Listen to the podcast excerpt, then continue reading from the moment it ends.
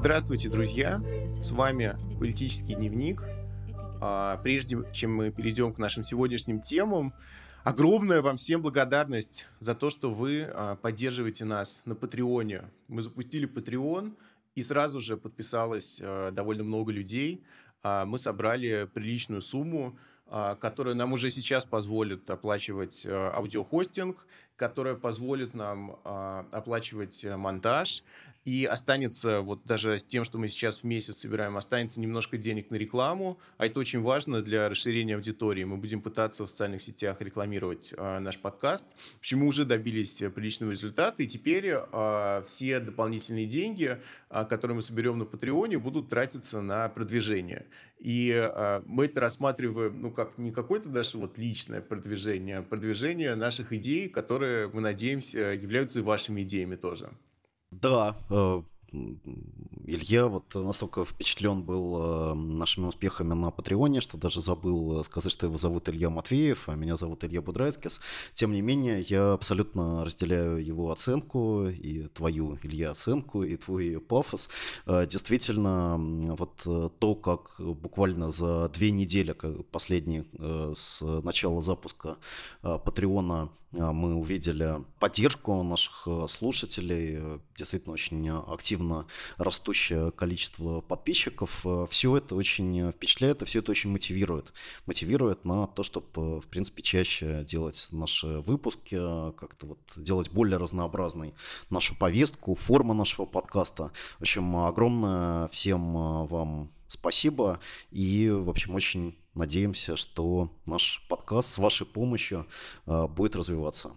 Вот. И также, развивая тему благодарности, я э, хотел бы вот к нашему студу впервые э, сказать, что вообще наш подкаст был бы невозможен без Олега Баранова, вот замечательного звукорежиссера, Э, программиста, вот, э, который делает монтаж наших э, подкастов. Вот, Олег, огромное тебе спасибо за все выпуски, которые мы с тобой сделали, и за те, которые, надеюсь, еще мы будем вместе делать. Да, спасибо, Олег. Хорошо, а после этих радостных новостей перейдем к другим вроде бы радостным новостям. Понятно, что наша первая главная тема сегодня – это победа прекрасного демократа Джо Байдена на американских выборах.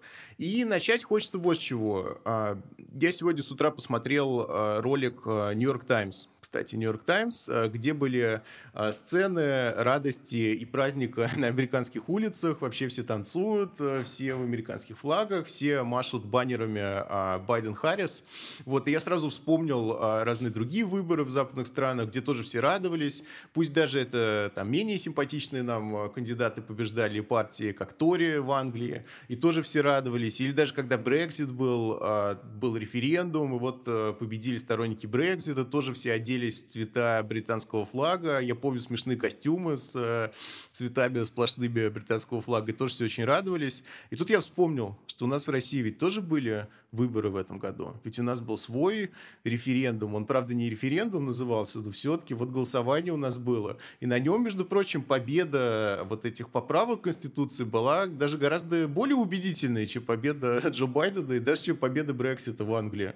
Слушай, Илья, ну ты помнишь, что были какие-то праздники там на улице? А, ну, Илья, ну ты как политолог должен э, знать, что есть разные политические культуры, и они друг от друга отличаются, и российская политическая культура, она является более такой сдержанной сдержанно, и в нем в ней больше спокойного достоинства. Вот. Поэтому действительно вот эти все пляски, как бы слезы и сопли, которые сейчас в очередной раз льются там вокруг победы Байдена, просто вот они нам не свойственны. Мы спокойно, спокойно принимаем свой собственный выбор как данность. Он нас не удивляет. Просто удивляет, вот, да. В отличие от американцев.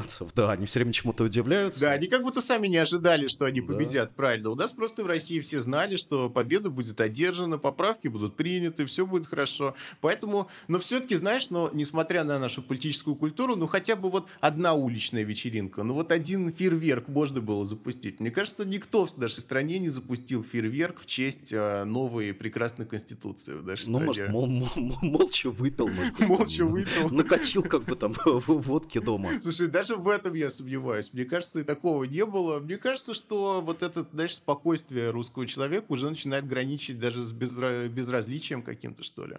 Ну, это, вер... это верность, э, верность с... самим себе. Верность самим вот, себе. Э, Ее просто нужно принять э, как бы молча и закусить, и все. Хорошо. В общем, а, в отличие от России, в Америке большой праздник. У одной половины населения, у другой половины населения скорбь. А, все тоже машут а, флагами и баннерами за Трампа и говорят, что выборы у них украли, и что они будут протестовать и пойдут в суды. Тем не менее, о чем нам говорят итоги этого голосования? Уже есть некая статистика, некие результаты экзит-полов. При этом экзит-полы в этот раз, наверное, к ним нужно относиться осторожно, потому что э, это была смесь из опроса людей на улице и телефонного обзвона, потому что было очень много досрочного голосования по почте. Соответственно, просто у избирательных участков опрашивать людей было неэффективно с социологической точки зрения. Но мне кажется, что методологические экзит-полы в этот раз как бы все равно сомнительная вещь, и я бы им до конца не верил. Но тем не менее, вот что мы видим? Мы видим а, самое главное, на что уже многие обратили внимание, что а, вот этой так называемой синей волны не произошло, и демократы не выиграли с каким-то гигантским перевесом. Во всех ключевых штатах перевес а, Байдена был в десятки тысяч или даже в тысячи голосов, то есть очень-очень маленький разрыв. Кроме того, а, в Сенате не получилось а, большинство у демократов, что является принципиально важным, потому что Сенат – это ключевая вето-точка в американской политической системе, и Сенат может легко блокировать любые серьезные реформы. А Сенат разделился на данный момент поровну, будут еще дополнительные выборы в Джорджии, как я понимаю, и на них, собственно, и решится судьба большинства в Сенате но э, в Конгрессе, в Нижней палате парламента удивительным образом демократы умудрились даже потерять несколько мест. И э, в законодательных собраниях штатов а, тоже демократы умудрились потерять довольно много мест. И вообще в целом для демократов, помимо победы Байдена, а, эта избирательная гонка была не очень-то удачной. А, ну и теперь а, сам Байден. С одной стороны, да, он победил. Да, он победил с точки зрения выборщиков э, достаточно убедительно, с точки зрения а, народного голосования тоже достаточно убедительно, хотя уже Хиллари Клинтон тоже по голосам побеждала у Трампа. Но и сам Трамп умудрился набрать а, на 8 миллионов голосов, на данный момент на 8 миллионов голосов больше, чем а, в 2016 году. И вот это, на мой взгляд, главный э, социологический электоральный факт, что Трамп получил на 8 миллионов голосов больше. В целом это стало возможным благодаря тому, что э, явка была очень высокой. Явка на этих выборах самая высокая за 100 лет даже больше, чем за 100 лет, с 1900 года. Самая высокая явка на американских выборах. Явно, что э, голосование по почте этому помогло. Но и с другой стороны, а, здесь тоже есть такой странный парадокс, потому что Трамп, как говорят там политологи, как многие комментаторы говорят, он вот разрушает либеральную демократию, он разрушает институты. Но с другой стороны, а, такая вещь, как а, явка и как интерес к выборам парадоксальным образом при Трампе выросла. То есть э, ну, такая необходимая часть демократии, как поход на выборы и голосование, Трамп на самом деле способствовал тому, чтобы оживить американские выборы и способствовал тому, чтобы э, мобилизовать людей. Но мобилизовать людей не только против себя, но и мобилизовать людей за себя. И а, никакого распада вот этой коалиции за Трампа, судя по электоральным результатам, мы не видим. Вот это, наверное, первый важный итог. Да, ну, э, действительно, э, как бы Трамп э, показал, что тот поворот, который произошел в республиканской партии с 2016 года, а на самом деле начался еще раньше, такой консервативно-популистский поворот, он абсолютно себя оправдал. А, он а, совершенно не прекратится после вот этого поражения Трампа на президентских выборах, и даже если а, сам Трамп как бы перестанет быть, так сказать, активной политической фигурой, в чем на самом деле есть как бы некоторые сомнения, учитывая его личную колоссальную аудиторию, то есть у человека 88 миллионов э, подписчиков э, в Твиттере, и вряд ли он как бы э, как-то вот закончит активно, значит, там постит свои комментарии.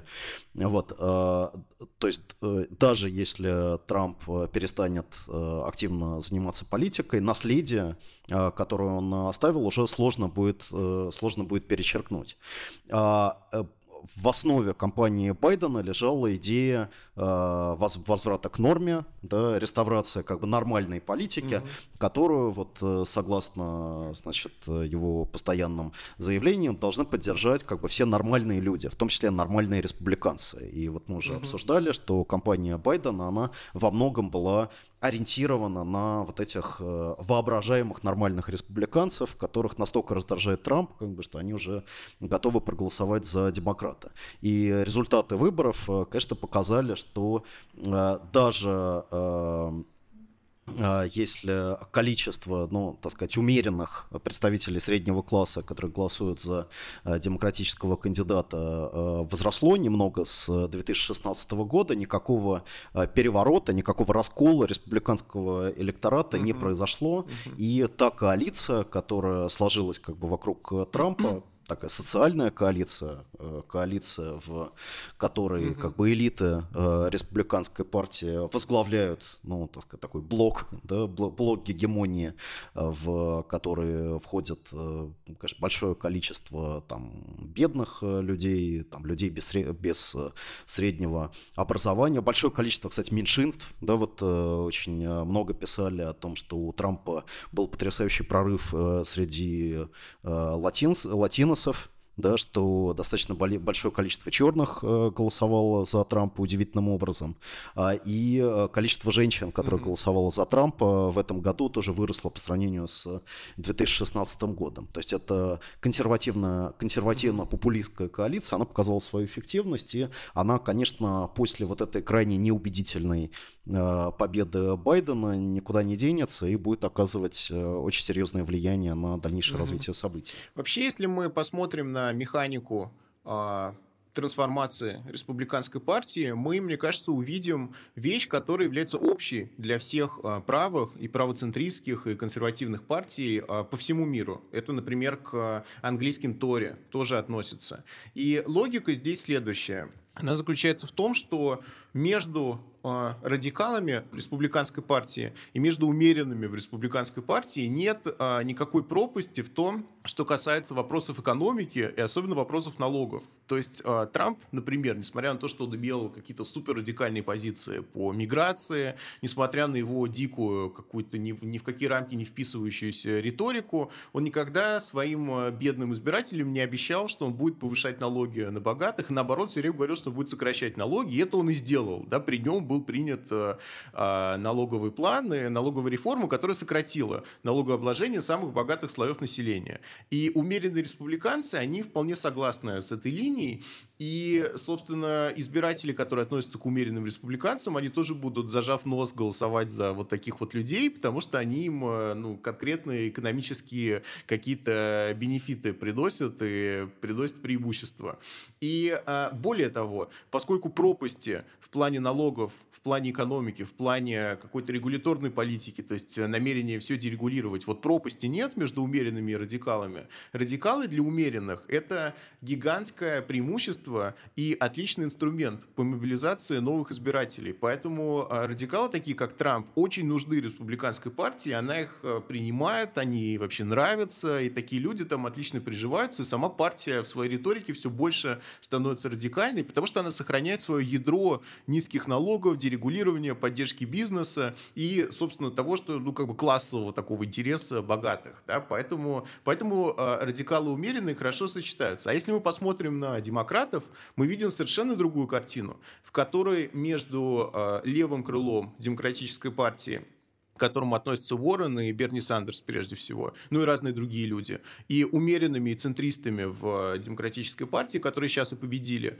А между ними разрыв как раз очень серьезный, и он не в риторике, не в символических вещах, а это разрыв именно в том, какую налоговую ставку сделать. Берни предлагал гигантские налоги, Байден даже в самых своих каких-то мечтах, я даже думаю, что ему и не снились те налоги, которые предлагал Берни. То есть этот разрыв, он уже содержательный, и навести мосты между умеренными и радикалами в демократической партии не просто гораздо труднее, а для умеренных радикалы это обуза, это проблема, это угроза. То есть если для умеренных республиканцев радикалы это помощь, поддержка и отличный инструмент, то для умеренных э, демократов, для крыла Байдена, радикалы это угроза, это вызов, это какая-то проблема все время, их нужно уговаривать там как-то проголосовать за людей типа Байдена, они все время кочевряжутся, там демократические социалисты Америки отказались даже его поддерживать как организация, вот. И а, именно поэтому республиканцы все больше трампизируются, да, а демократы продолжают выдвигать на передний план вот этих не рыбы, не мяса, как бы по, полу, по, полутеплых, полухолодных кандидатов, типа Байдена. Вот, такая динамика. Да, э, ну, на самом деле, я согласен, и мне кажется, что вот э, если в целом кампания Трампа в этом году выглядела как многие отвеч... отмечали, не очень удачно, как бы расфокусировано. Он очень mm-hmm. большое внимание уделял там этой мутной истории с сыном Байдена, который на самом деле мало кого интересовало на фоне пандемии, там, экономического спада и так далее. Но мне кажется, что вот это послание о том, что Байден является игрушкой в руках э, социалистов и э, что, так сказать, он э, играет на стороне Э, хаоса, в то время как э, Трамп защищает э, законопорядок, что это послание, оно было как бы удачным, и оно во многом помогло как бы цементировать вот эту республиканскую базу mm-hmm. и сгладить как бы то те противоречия, которые внутри нее существуют. С другой стороны, да, действительно, в, существует вот этот раскол абсолютно программный Э, принципиальные между э, демократическим эстаблишментом, между как бы центристами, э, демократами и левым крылом. С другой mm-hmm. стороны, э, демократы э, как бы даже в лице собственного эстаблишмента, ну, как бы понимают, поскольку это факт просто угу. объективной реальности, что им нужно предпринимать какие-то шаги для того, чтобы создать вокруг себя, а, а, вокруг себя э, какую-то более широкую социальную коалицию, потому что угу. такая вот классическая э, либеральная коалиция, она постоянно сокращается и, в общем-то, ставит под вопрос возможность, э, значит, демократов выигрывать выборы. Поэтому послание Байдена на этих выборах, оно было как бы очень противоречивым, да, угу. то есть с одной стороны значит, он говорил о том, что вот он возглавляет какую-то коалицию здравого смысла, куда входят как бы и радикалы, и вменяемые консерваторы, и меньшинства, и, значит, сторонники просто восстановления нормально работающих американских институтов. Вот он обращается и к демократам, и к республиканцам, там и так далее. Но, с другой стороны, он э, постоянно должен был говорить о том, что он обещает какую-то чуть ли не революцию или нужны какие-то революционные изменения. А вот Камала Харрис, э, да, которая была, э, значит, которая стала сейчас, по, по всей видимости, вице-президентом США, она была призвана явно играть как бы роль такого второго Обамы, да, то есть угу. первая в истории Америки, значит, женщина, вице-президент и представитель, представитель расовых угу. меньшинств. И как бы, например, ее речь э, значит, э, вот, которая прозвучала буквально там день назад после победы в Пенсильвании, да, на угу. президентских выборах, когда стало понятно, что разрыв э, так сказать, между э, Трампом и Байденом, он абсолютно уже не, не, не э, преодолимый. Вот ее речь, она выглядела как, э, э, так сказать, такое второе, попытка второго издания как бы обамовского, э, обамовского послания о радикальных переменах, о том, mm-hmm. что жизнь уже не будет э, прежней, о том, что мы можем там и так далее. И после нее вышел э, Байден, который сказал, да, замечательно, мы продолжим, конечно, все радикальные перемены, которые были достигнуты при Обаме, и вот очень важно, что я объединил э, действительно всех нормальных людей, э, что э, те люди, которые голосовали за Трампа, это не наши враги, а это такие же американцы, как и мы, угу. и я буду президентом как бы для всех американцев. То есть он, э, так сказать, максимально пытался сгладить э, ту поляризацию, которая по факту сопровождала э, да, всю да, эту да, избирательную да. кампанию, и на усиление, которое на самом деле постоянно играл Трамп. Да, да. Ну и в целом вся его риторика сводится к тому, что нам нужно понизить температуру, нам нужно успокоиться как-то всем немножко, нужно вообще вот как-то вернуть вернуться к такому нормальному состоянию и э, продолжить то, что мы делали раньше. И вообще, конечно, э, грустно читать то, что пишут э, центральные газеты американские про Байдена. Даже в тот день, когда он победил, э, в Нью-Йорк Таймс написано, что основные принципы Байдена — это компромисс, это всегда хорошо, и э, небольшие, небольшой прогресс — это все-таки прогресс. То есть, честно говоря, под такими лозунгами идти, конечно, президентом и вообще менять страну и править ей, это достаточно печаль. Небольшой прогресс, это все-таки прогресс. Я понимаю, что можно по итогам четырех лет такое сказать. Ну вот был в итоге, несмотря на все наши старания, небольшой прогресс, но это прогресс. А вот в начале ты еще ничего не сделал, а уже рассчитываешь на то, что прогресс будет небольшим, вот это, конечно, реально печально. Да, но, но, но при этом Илья в своей речи, он сказал, вот смотрите, в истории нашей страны были такие вот поворотные моменты, когда мы должны были все вместе принимать решения о изменениях. Угу. И это там гражданская война, например, восстановление после гражданской войны. Это новый курс, угу. это вот новые рубежи Кеннеди, это, ну, как бы Обама и значит, да, да, да, там да, аудитория да. взрывается как бы да, в восторге. Да, да. Говорит, и вот сейчас тоже наступает такой момент, когда все вместе мы должны принять какие-то важные решения об изменениях. А, предполагая, что все вместе это американский народ э, составными частями, которого являются и его собственные избиратели, и избиратели Трампа. Но при этом, что это за изменения, о чем вообще речь идет? Все-таки Обама, можно сказать, что он тоже совмещал э, популистский заряд, особенно во время предвыборных своих кампаний, и такую довольно спокойную левоцентристскую прагматичную политику. Но, во-первых, это был человек, который это совмещал, один, а здесь мы видим просто жесткое разделение труда. То есть за популизм отвечает Камала Харрис, и то при всех своих э, вот, преимуществах с точки зрения идентичности, а да, при этом еще и прокурор, и это тоже идет в разрез э, с как бы, настроениями э, настроение, ну, то есть настроениями американцев, учитывая все их протесты против полицейского насилия. Вот. Но тем не менее, тут разделение труда а, Байден как президент, тут вообще не, не воплощаем в себе никакой популистской там жилки. А Обама все-таки он совмещал и то, и другое. И ну, у Обамы был план реформы здравоохранения, как к ней не относись, это серьезная была вещь, которая ни, собственно, ни один предыдущий президент, у него не получалось, даже в том виде, в каком это получилось у Обамы, осуществить такую реформу. И а, это был, ну, то есть это, был, это была заявка, это была претензия. У Байдена сейчас нет ничего даже близко похожего на то, что уже было при Обаме. И вот это очень странно, при том, что страна сталкивается с еще более глобальными вызовами, что экономика просто разрушена пандемией, и, между прочим, за Байдена голосовали во многом поэтому. Естественно, на рейтинге Трампа не могло сказаться то, что там вообще полный коллапс и катастрофа. Вот. Тем не менее, никаких глобальных решений даже в самом начале кампании не предлагают нравится. Это, это очень странно, и то есть, э, скорее всего, уже опять же разные сайты типа политика пишут о том, что даже те обещания, которые вот Байден все-таки дал а, во время своей кампании, скорее всего, от большей части придется отказаться, потому что в Сенате вряд ли будет большинство а, у демократов, а даже если будет, там будут какие-то умеренные демократы, которые очень легко будут поддаваться манипуляциям со стороны республиканцев, поэтому Сенат будет блокировать все важные решения, поэтому никаких серьезных реформ не будет, да и вообще, скорее скорее всего, это будет президентство одного срока, потому что а, тоже интересный момент. Байден будет а, еще более старый, чем сейчас, и еще более немощный через 4 года. И, скорее всего, придется какого-то нового человека искать. Вот, и это тоже нарушит а, последовательность каких бы то ни было реформ. То есть, короче говоря, ситуация очень странная. Да, мы победили Трампа, но мы его победили просто пирова победа в чистом виде. Ну, не знаю, американская политическая система.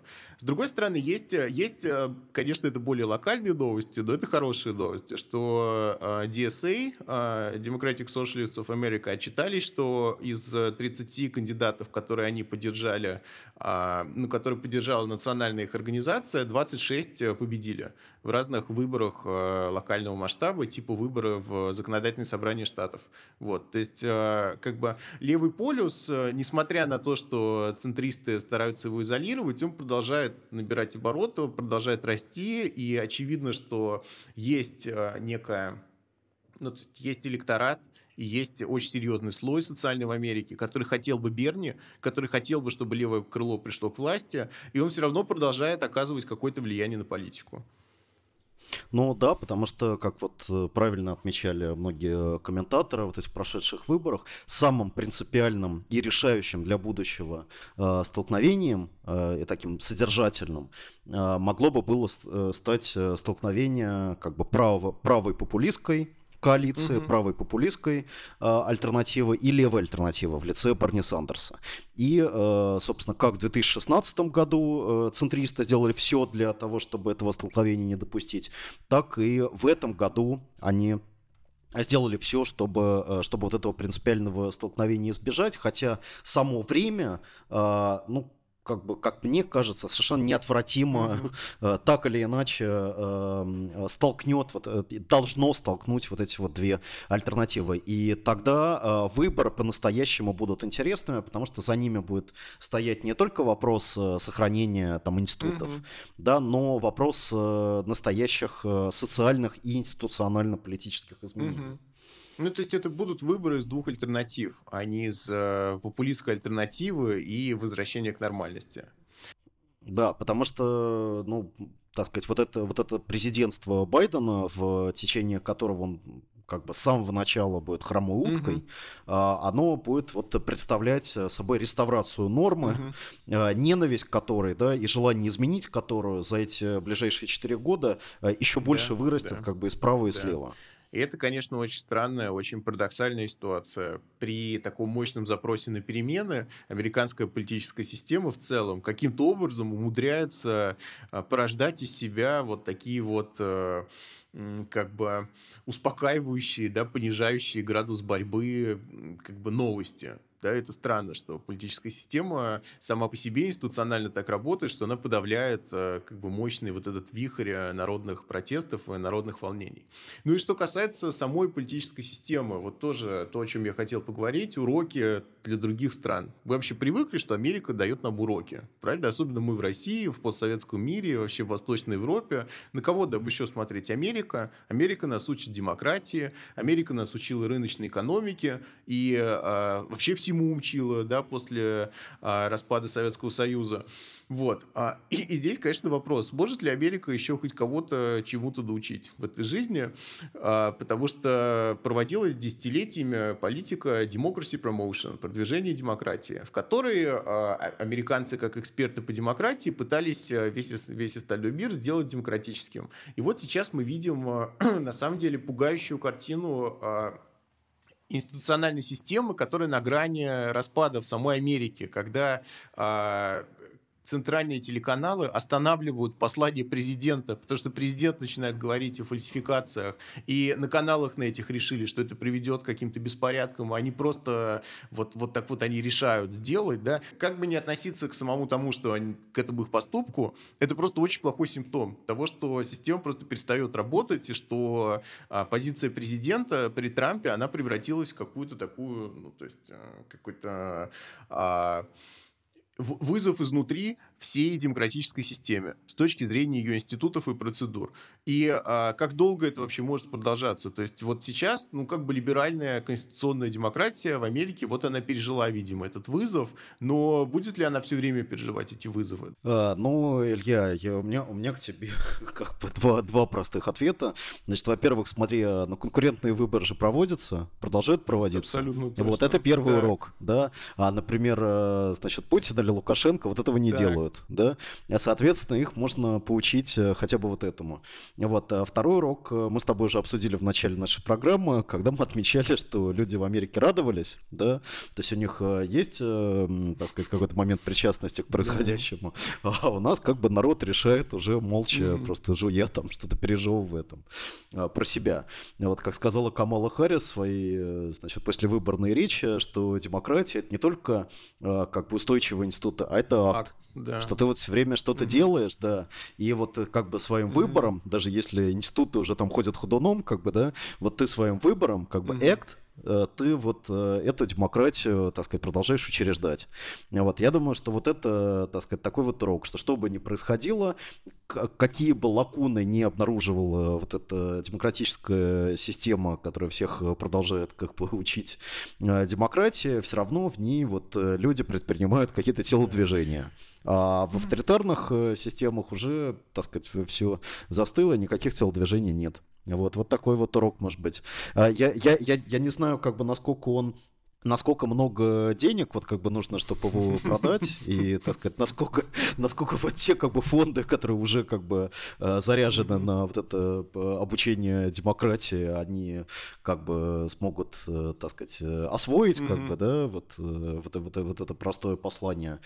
Тем не менее, вот это единственное, что они, по сути, могут предложить, и, конечно, несмотря на вот абсолютно провальную кампанию Байдена, вся либеральная общественность с рубежом Христом, э, ну, как бы выражает какую-то умеренную радость, потому что обещание того, что сейчас все вернется на свои места, оно внушает, э, значит, всем ученикам э, американской демократии определенный сдержанный вот ну, оптимизм. Да. Такой же, как сдержанный прогресс, да, как да, бы, да, да, да, такой же Небольшой прогресс, оптимизм. небольшой прогресс — это все-таки прогресс. Но, с другой стороны, я не знаю, честно говоря, ситуация все равно пугающая. Я понимаю, что то, что ты сейчас вот сказал для наших слушателей, которые не знакомы с твоим постироничным подходом к комментированию событий, это же на самом деле не то, что ты сам думаешь, а это то, что либералы бы ответили вот на, на мою речь, ну или американские какие-то да. фонды. Вот, если ты думаешь, что это всегда, Илья, понятно, что ты имеешь в виду, ничего подобного. Нет, нет, это была, да. это была белая Да, ирония, вот, я, я ее решил просто сделать явной. А, вот, вот так вот я решил поступить. Все равно, понимаешь, вот честно говоря, есть пугающая тенденция в том, что, э, хорошо, Трамп но даже если Трамп сам по себе э, станет менее влиятельным и даже уйдет с политической арены, хотя ты совершенно правильно сказал, что его десятки миллионов читателей в Твиттере никуда не денутся. Вот будущее республиканской партии. Опять же, как мы уже объяснили, э, радикалы, поскольку они так выгодны умеренным, радикалам там э, теплый прием, радикалы приживаются, э, радикалов становится все больше, они становятся все более радикальными по всем вопросам, кроме экономических, да, по вопросам, кроме контроля поведения корпорации, кроме системы налогов, регулирования и так далее. Ну вот что мы там видим? Что это за радикалы? Вот э, Том Коттон. Э, я увидел эту фамилию буквально несколько дней назад, когда все обсуждали трамповское крыло в республиканской партии, и прямо я заинтересовался, стал смотреть все его видео. И это, конечно, впечатляющее зрелище, потому что э, ну, это такое по поведению антитрамп вот он да, служил в армии, и вот такой немножко, немножко сержант, да, с тех пор стал. Он говорит э, очень спокойно, э, так безэмоционально, э, и вообще немножко до робота похож, но важно, что он говорит. Что он говорит? Вот он говорит, что э, прославился этот товарищ как, э, когда стал сенатором в достаточно молодом возрасте, когда были слушания в Конгрессе по поводу Гуантанамо, э, все спрашивали Гуантанамо, там же вот несправедливо задерживают арестовывают людей, непонятно за что, без суда и следствия. А, а Том Коттон сказал, да, а ответьте, пожалуйста, сколько террористов, которые сейчас сидят в Гуантанамо, вот сколько из них сейчас совершают теракты? И говорят, ну нисколько, они же сидят в Гуантанамо. Говорят, а я о чем? Вы теперь поняли, о чем я говорю, да? Вот я об этом и говорю. Пусть гниют в Гуантанамо. Я бы хотел, чтобы они гнили в аду, а пусть они пока гниют в Гуантанамо. Вот это Том Коттон. И сейчас на республиканском съезде партии он выступает и говорит, что Джо Байден готовится нас продать коммунистам, а, имея под коммунистами в виду Венесуэлу, конечно же, и Кубу. Готовится нас продать коммунистам, готовится нас продать Китаю. А китайцы что? Китайцы на нас напустили эту заразу коронавирусную. То есть вот это, это уже не риторика, да, это как бы пост-труth, это, это факты. То есть вот такой факт, что китайцы специально на Америку выпустили зловредный вирус, вот среди республиканского этого радикального крыла это абсолютно нормальная идея, а почему нет? Ну, выпустили вирус, да, китайцы просто виноваты. Наверное, они в лаборатории в секретно этот вирус э, разработали и выпустили в мир, чтобы уничтожить американскую экономику в своей вот этой нечестной борьбе, еще убить побольше американцев. То есть идея завиральная, которая мне кажется, еще там 20 лет назад не было людей в американской политике, которые готовы были бы такую озверевшую конспирологию озвучивать. А сейчас это звучит просто, ну да, вот китайцы выпустили вирус. И я боюсь, что этого станет все больше, и это в конечном счете угроза институтам, потому что институты предполагают все-таки, может, я как либерал сейчас прозвучу, но тем не менее, они предполагают какую-то степень контакта с реальностью. Ну, то есть не могут институты существовать, когда риторика полностью отрывается в какой-то мир конспирологии, там, адских заговоров и, э, и в целом отрывается от правды, да. Вот сколько могут американские институты существовать, когда там все время появляются эти новые Томы Коттеды, которые просто откровенную, откровеннейшую такую вот конспирологическую ересь как бы озвучивают, как будто это что-то нормальное. Но, с другой стороны, вот э, в начале 2000-х годов, когда Буш вторгался в Ирак и озвучивал да. абсолютную ересь о том, что Саддам Хусейн связан с Аль-Каидой, никакие, так сказать, американские да, институты, да, да, несмотря да. на да. экспертное сопротивление этому вторжению, они, в общем, не сработали. Но э, поскольку ты меня заразил своей, своим интересом к Тому Коттону, я тоже про него почитал, как бы. Вот. И что в этой фигуре интересно? Ну, интересно, во-первых, то, что это представитель такого же чисто трамповского поколения республиканской mm-hmm. партии. То есть прямо по его э, карьерному треку как бы видно, как последние вот 4 года с начала президентства Трампа он резко как бы пошел пошел наверх, он вошел в ближайший круг, э, как бы Трамп, он даже рассматривался Трампом в шорт-листе на назначение в Верховный суд, вот на то место, на которое, значит, была в итоге а, вот, вот эта вот угу. женщина назначена консервативная. Вот, э, то есть это представитель как бы нового поколения, поколения, в котором, а, с одной стороны, а, как бы объединяется такая, ну, традиционная риторика ультраправого крыла республиканской угу. партии, то есть вся эта тема борьбы с коммунизмом. Например, в его речи прозвучал еще интересный как бы намек на то, что настоящий как бы Китай это Тайвань, а значит э, вот Китайская Народная Республика это просто, так сказать, плод uh-huh, какого-то uh-huh. коммунистического, значит, там заговора, да. В общем, эта тема, она очень давно уже не возникала в американской публичной политике. Это, э, ну, даже uh-huh. какие-то вот ностальгические такие ноты, как бы э, э, вызывает к жизни там из каких-то, не знаю, да, 50-х да, там да. или 60-х годов. А с другой стороны, это продолжение вот очень важной идеи для всего трампийского поворота в республиканской партии, связанного с а, экономическим а, и политическим mm-hmm. национализмом, с идеей как mm-hmm. бы Америка First да, а, которая подрывает вот э, всю ту универсалистскую, значит, э, тему распространения демократии в мире, о которой мы только что говорили. Да, то, что на самом деле Америка руководствуется не какими-то обязательствами по отношению ко всему человечеству, а она руководствуется своими как бы национальными интересами в мире полном как бы врагов.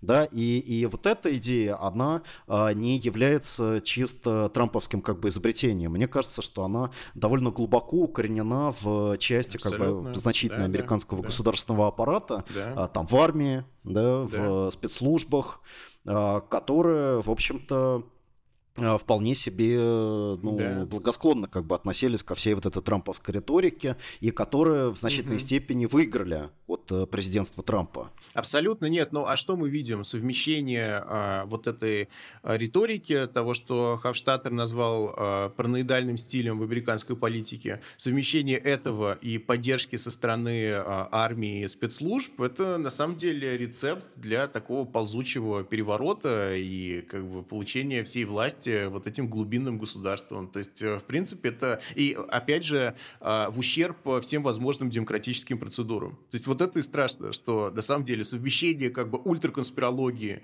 и а, влияния там, репрессивного аппарата может привести в итоге к свертыванию демократии. В принципе, это и есть фашизм, как бы, технически говоря, да, если это еще все будет пользоваться широкой общественной поддержкой. Вот. Я не говорю, что в Америке сейчас фашизм победит, я говорю, что есть просто какие-то, мне кажется, тенденция к фашизму цивилизация определенная, учитывая, что есть уличное движение, которое поддерживает э, все эти вещи.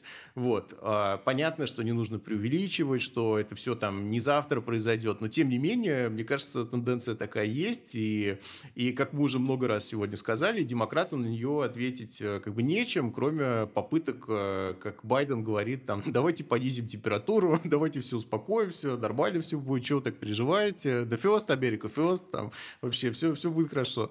Вот.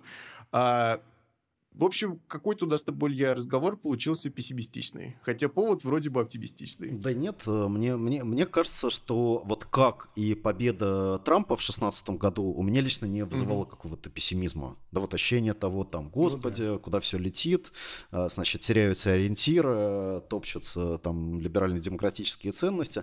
Наоборот, это был знак серьезного кризиса, а кризис это всегда открытие возможностей ну, для да. социальных изменений. Да, поэтому Поэтому вот эта знаменитая фраза Грамша, да, о том, что вот есть э, моменты, когда старое уже умерло, mm-hmm. а новое еще не родилось. А, это моменты, с одной стороны, политически mm-hmm. очень опасные, и в том числе чреватые, так сказать, каким-то фашизоидным развитием событий. Но, с другой стороны, э, именно эти моменты открывают возможность для mm-hmm. рождения нового. И элементы этого нового мы видели в компании Сандерса, мы их видим в уличных движениях, мы видим их в Black Lives Matter, да, в, в успехах демократических русских э, социалистов, поэтому я думаю, что э, Байден это вот это, так ну сказать, ну, да. остатки старого, да, да. да, которые как бы да. пытаются цепляться за реальность, но которые, в принципе, уже исторически обречены. Да, но новое продолжает рождаться, и рано или поздно выйдет, да, в муках, но рано или поздно выйдет на историческую сцену. Хорошо, отлично мы с тобой поговорили о выборах в другой стране. А на этом участие Ильи Будрайцкиса в нашем сегодняшнем выпуске заканчивается. Но выпуск еще не окончен, потому что вас ждет еще один большой интересный сегмент. А я со всеми прощаюсь. Пока. Вторая часть нашего подкаста. А, сегодня у нас в студии, у меня в студии, в моей домашней студии, ладно, у меня на кухне, сегодня а, со мной Ангелина Давыдова, самый известный в России эко-журналист, а, автор статей для «Коммерсанта», а, автор статьи для журнала Nature. Science. Science. Science. Science. Э, самый крупный, самый цитируемый журнал в мире, строго говоря. А, и со всех сторон уважаемый эксперт. Ангелина, расскажи про себя. Добрый день, дорогие друзья. Здравствуйте. Илья, спасибо большое, что пригласил выступить в подкасте. Для меня это большая честь. Я ваш э, почетный слушатель, и теперь буду рада сама также выступить. По нечетным наш э, соавтор. А, я, я действительно человек, который пишет, рассказывает и всячески информирует и российскую и международную общественность о том, что происходит в области изменения климата. Прежде всего в области политики и экономики изменения климата, в области общественных реакций, в области освещения этих тем – я пишу для российских и международных СМИ, вот Илья уже озвучил журнал Science, сразу скажу, что в журнал Science я писала не как ученый, а как исследователь, а как журналист, потому что и Science и Nature, они делятся на две части. Это все не важно. No, хорошо, хорошо. Журнал Science. Хорошо, это все, все, договорились. Это, это максимум. договорились. Это максимум. Вот, кроме этого, я преподаю также в ряде университетов, в том числе в Европейском университете. В Санкт-Петербурге сейчас отвела курс как раз по климату возглавляю небольшую общественную организацию, которая называется Бюро экологической информации. А, читаю очень много публичных лекций, провожу тренинги и участвую в качестве наблюдателя в переговорах ООН по изменению климата с 2008 года. Что ты говоришь? Вот об этом я не знал. Об а этой вот, подробности а твоей вот. биографии.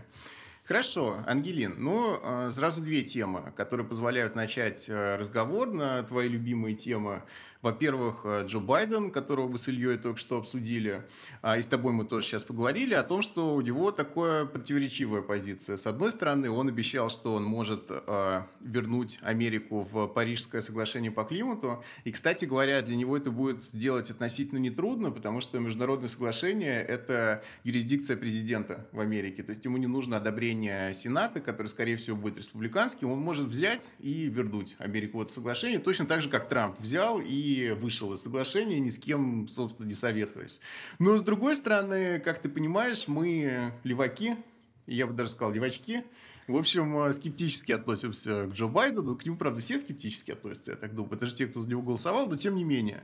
И а, он уже успел а, отменить свое предвыборное обещание а, прекратить э, субсидии а, топливному комплексу и всем, всем нефтяным компаниям американским, а американское государство очень больше субсидирует вообще весь свой ТЭК и а, тем самым способствует, собственно, изменению климата. Вот, он уже успел пообещать не трогать э, fracking, как по-русски это переводится? А, сланц... Добыча сланцевого газа угу. а, или сланцевой нефти методом гидроразрывов. Гидроразрывов. Гидроразрывов, В общем, да. А, это звучит а, так же плохо, как это есть на самом деле. Все экологические активисты сводятся на том, что это плохая идея, как бы fracking. Но тоже Байден уже пообещал, что ничего с этим делать не будет, потому что а, очень много добычи такой в Пенсильвании же осуществляется, которая как раз была для него ключевым штатом, из-за которого он и выиграл. Поэтому он очень осторожно подходит ко всему всему этому делу. И вообще, короче говоря, по климату, ну, это, конечно, лучше Трампа, который не верит просто да, в том, что изменение климата существует, но, с другой стороны,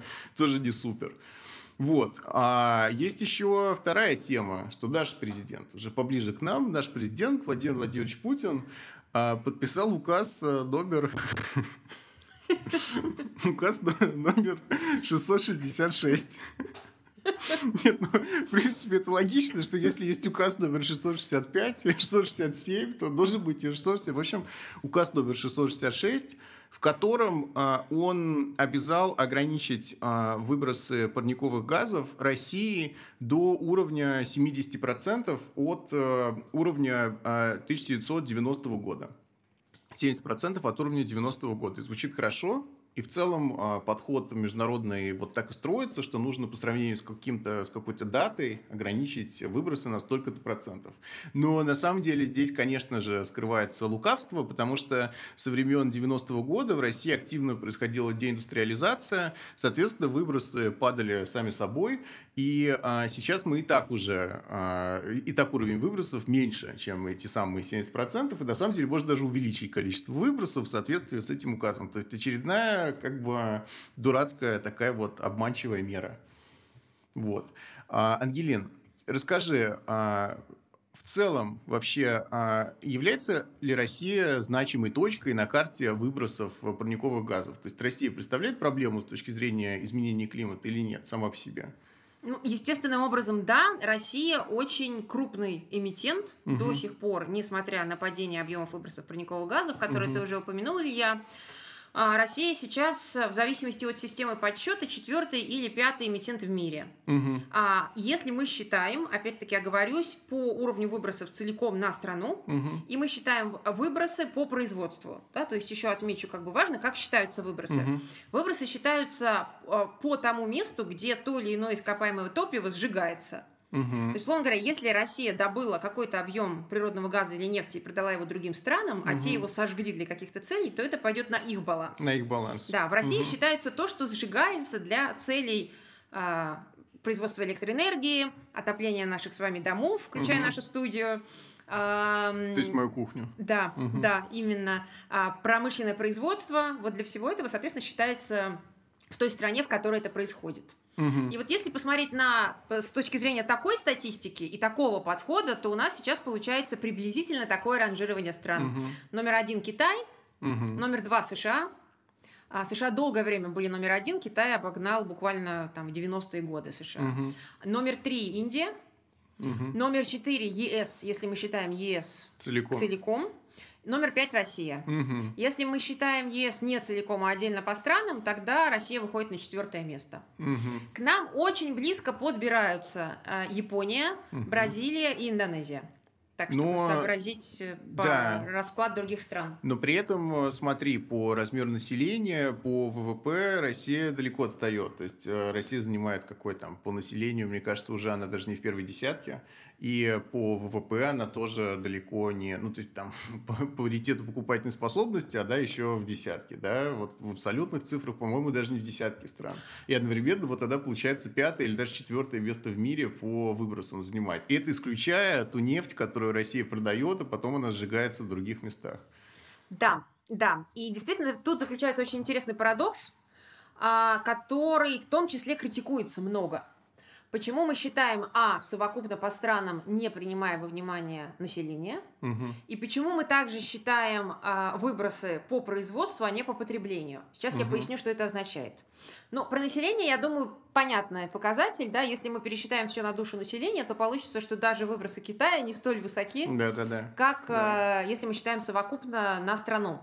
С точки зрения потребления, тут опять-таки такая особенность. Э, Возьмем тот же самый Китай. В Мгм. Китае до недавнего времени, да и сейчас производится огромное количество вещей, которые нас в этой жизни окружают. Мгм. Соответственно, Китай производит это как бы не для себя, а для других рынков. А, я понял. И в экономической теории, э, как бы в климатической экономической теории, скажу так, эм, есть большое движение и есть большая поддержка идей того, что считать надо не по производству, а по потреблению.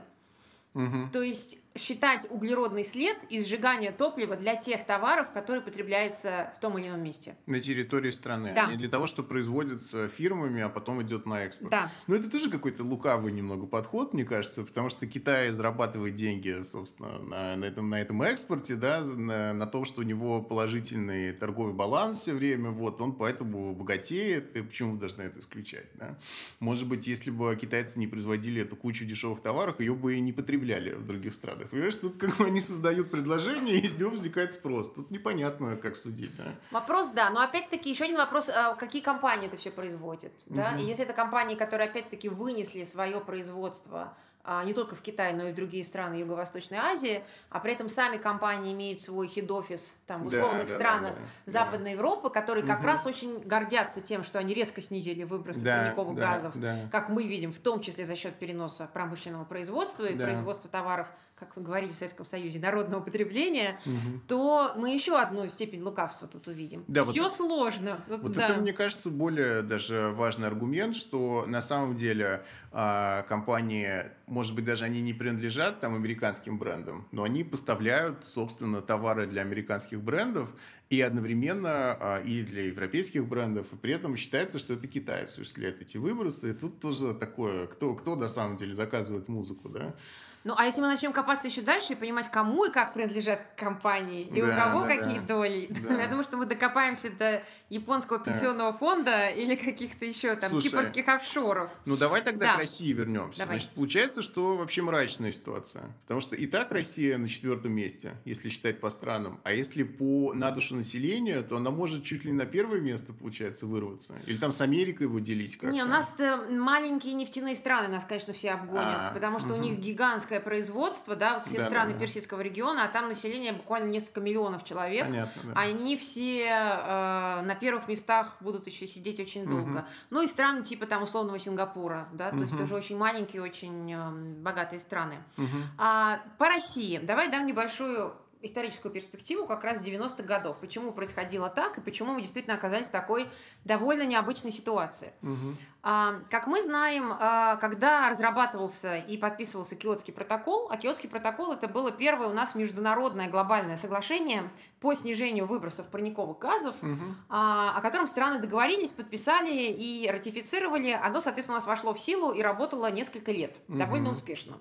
По Киотскому протоколу все страны делились на две группы стран. Мгм. Условно развитые и условно развивающиеся. Мгм. Россия и Украина из бывшего СССР попали интересным образом в группу развитых стран. Мгм. И у нас были численные цели по снижению выбросов парниковых газов. Мгм. А у России цель была к 2012 году, это был год окончания первого периода Киотского протокола, Мгм. сдержать выбросы парниковых газов на уровне 1990 года. Мгм. Но, как мы понимаем, события, которые произошли на территории нашей страны, но также и на территории всех стран бывшего Восточного Да, блока, включая да. Восточную Германию, Мгм. они заключались в чем? В том, что очень резко упало промышленное производство, Мгм. а, и б, кардинальным образом перестроилась структура экономики. Мгм. То есть у нас промышленный, производственный, перерабатывающий сектор очень резко снизился. Мгм. У нас крайне развился и вырос сектор прямой добычи а, и быстрого экспорта всего того, что было добыто. И также сектор услуг. Ну, то есть а, Соответственно- план был выполнен и перевыполнен. Да, план был выполнен и перевыполнен. По состоянию на 2012 год мы находились на порядка минус 30% от 1990 года. Мгм. Украина порядка минус 50%. Ну да, понятно. А тут вот еще есть одна очень важная уловка с лесами или без лесов. Угу. Вот я думаю, что люди, которые не глубоко закопались в климатическую тему, угу. они, конечно, указ за номером 666 читали только до цифры. Угу. А после цифры идет очень интересное уточнение. Угу. Уточнение нам говорит о чем? С условием поглощающей способности, поглощающей способности всего прочего. Угу.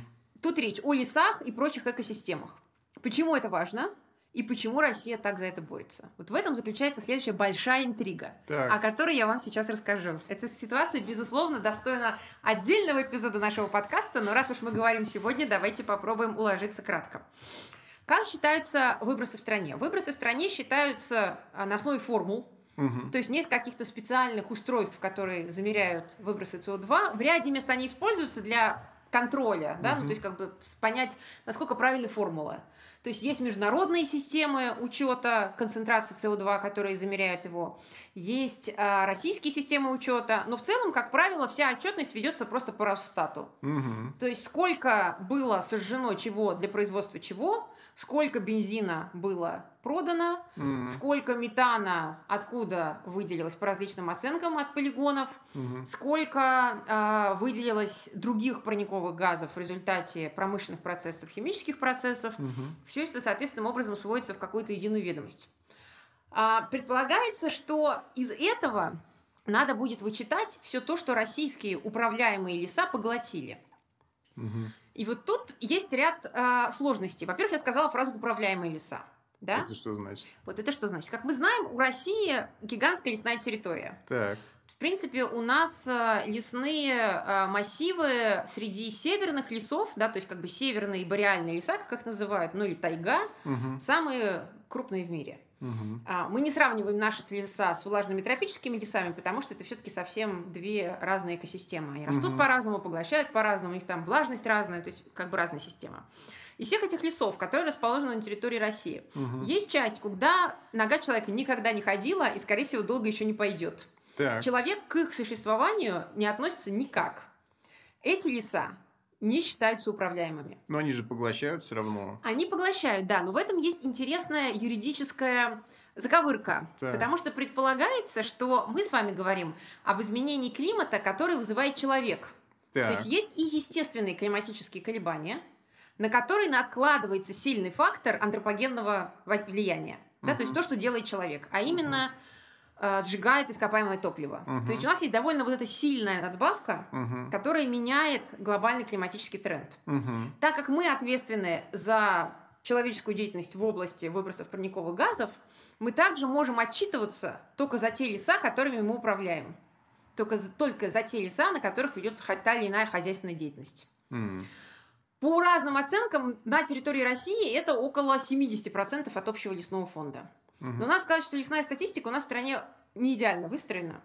А, очень много жалоб на то, что мы до сих пор не понимаем, где у нас что растет, где у нас как отправляется. И, ну, в общем-то, даже последние истории с лесными пожарами, они, конечно, были угу. такие несколько а, показательные в этом вопросе. То есть, получается, если что, можно будет манипулировать этой цифрой с помощью как бы переназначение того, сколько у нас лесов подходят, да, сколько они поглощают, из-за этого общая цифра выбросов тоже как бы изменится. Абсолютно правильно, Илья. Ты думаешь абсолютно правильную сторону.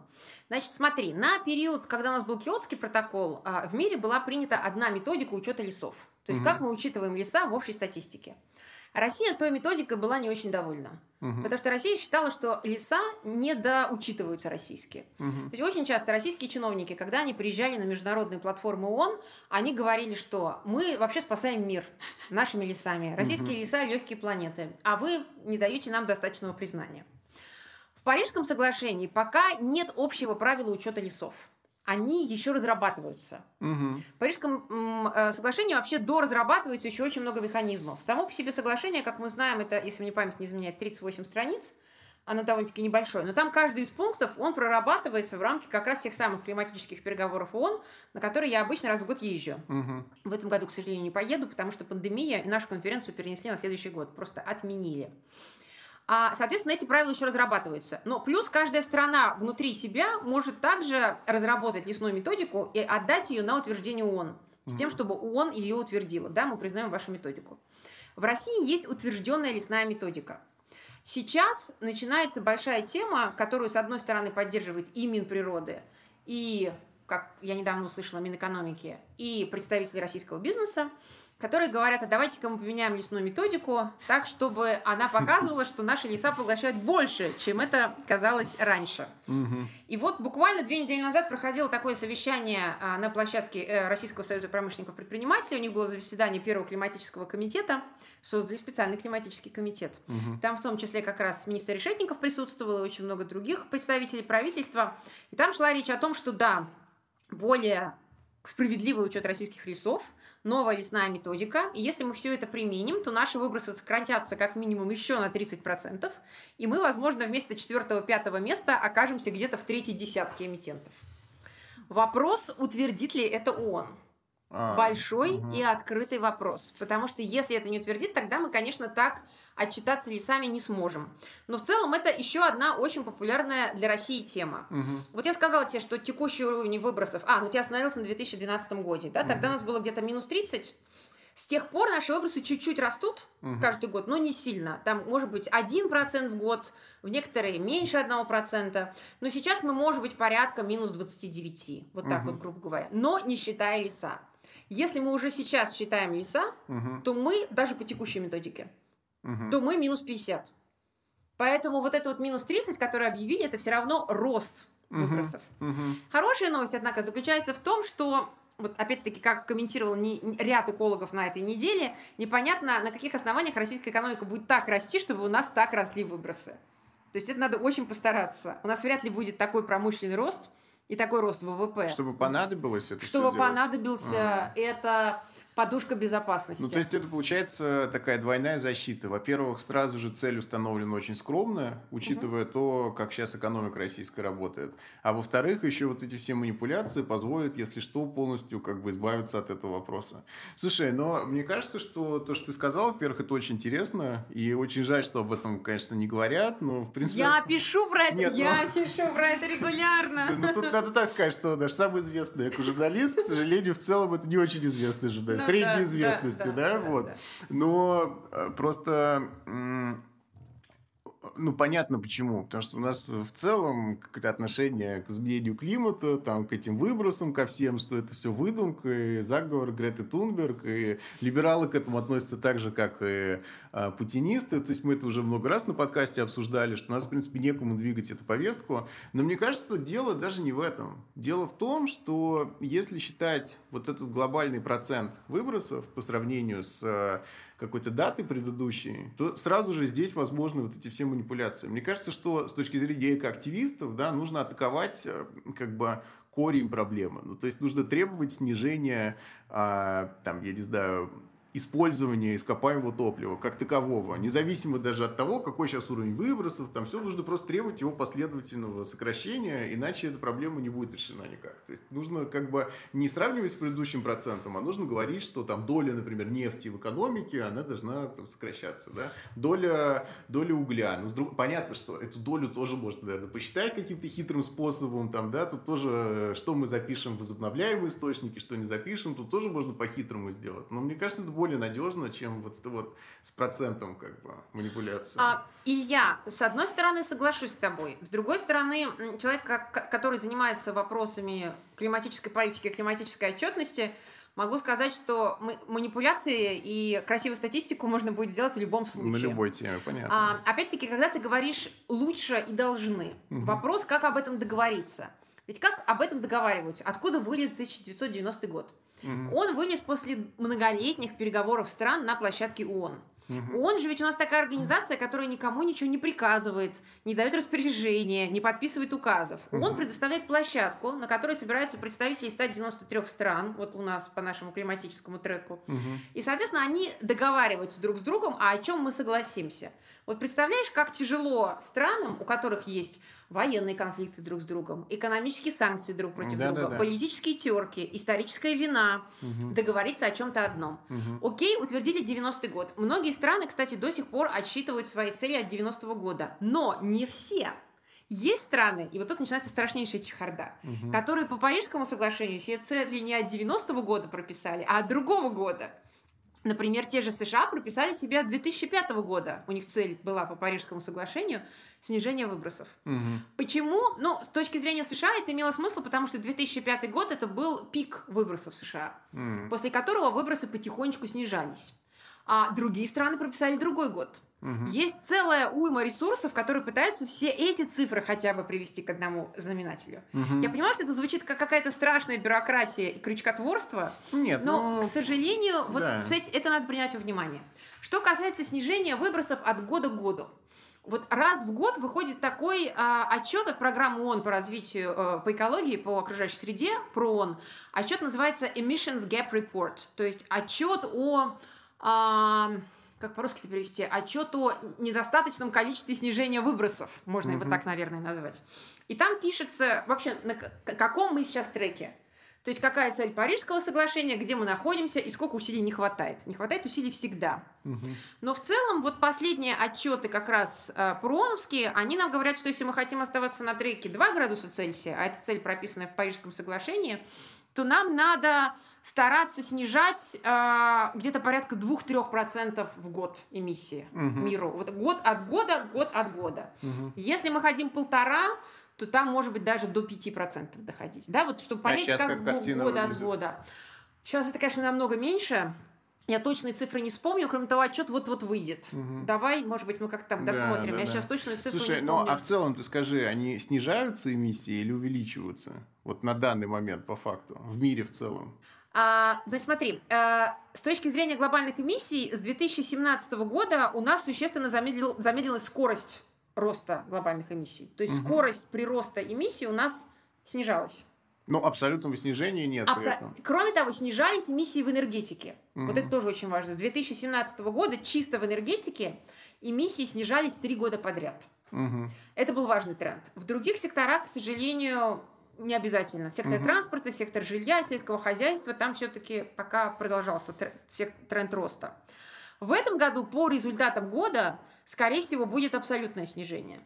Ну, Мы сейчас дождемся, дело, да, да, из-за да, ограничения да. всего. Да. Вопрос опять-таки, насколько это, насколько это долгосрочный тренд и как подожди, быстро. подожди. То есть я правильно тебя понимаю, что а, для того, чтобы удержать цель в 2 градуса, да, нужно снижать в абсолютном количестве выбросы на 2-3% в год. Да. А это произошло только в этом году, и то случайно, потому что конец света наступил. Да. Как бы, то есть, а, а так, в принципе, ни в один из годов эта цель не была достигнута, и более того, несмотря на то, что в каких-то отдельных отраслях снижались выбросы, в целом они все равно вот, хоть немного доросли. Ну, да? энергетика, да, действительно так. Энергетика все-таки самый важный сектор. Энергетика это порядка 70, 60-70% от общего объема выбросов. То есть теоретически э, долговременный тренд такой, что в какой-то момент, если все будет вот продолжаться так, как продолжалось, мы, наверное, вышли бы да, на вот эту Да. цель э, абсолютного сокращения. Выходим. Но этого до сих пор нет.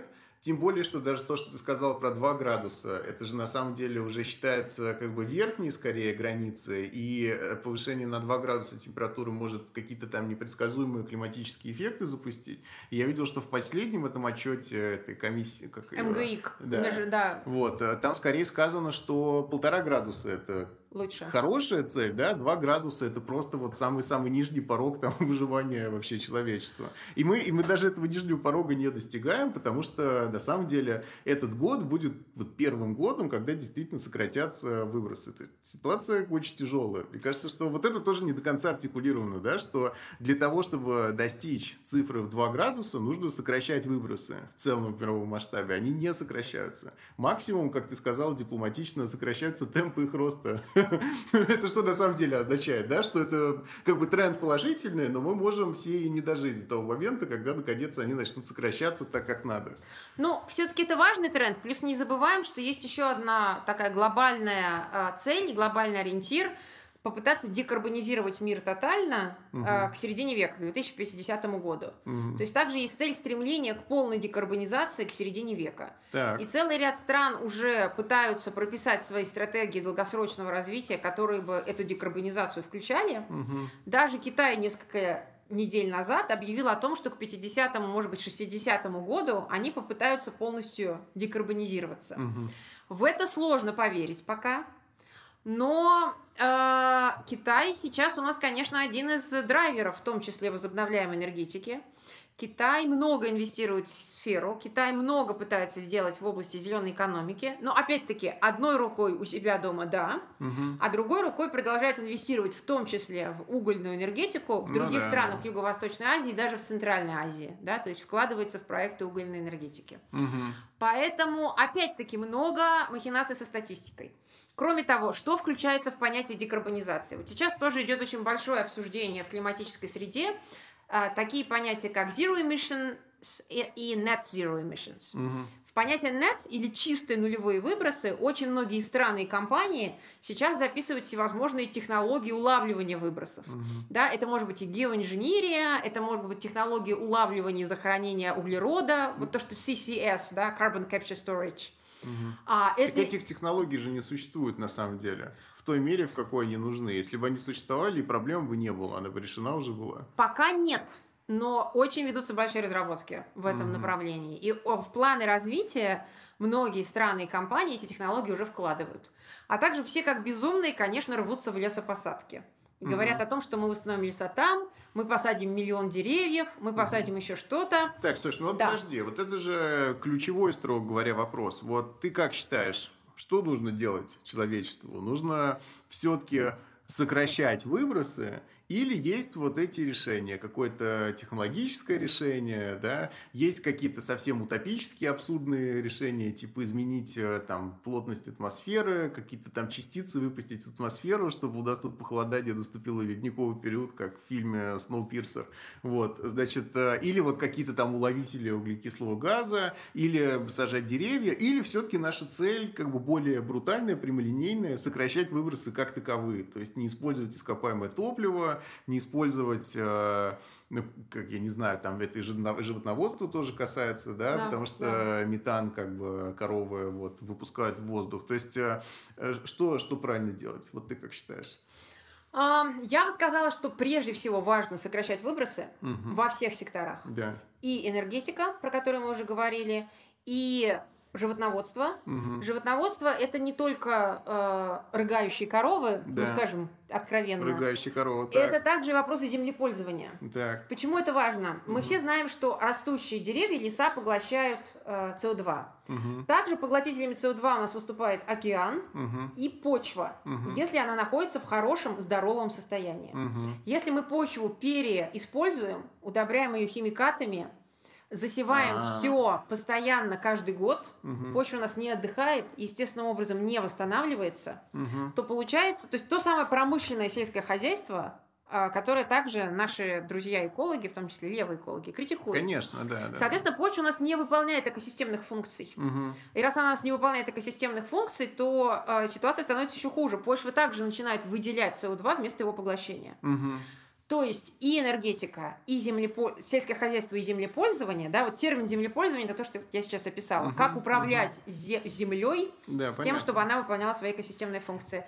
То есть первично это, Мгм. но параллельно с этим, конечно, важно и управлять лесными массивами устойчиво, Мгм. и смотреть, какие будут доступны технологии, насколько они будут вредны, насколько они будут не вредны, Мгм. насколько они будут эффективны. Опять-таки, будут ли это махинации со статистикой или Ну будет да. что-то реально.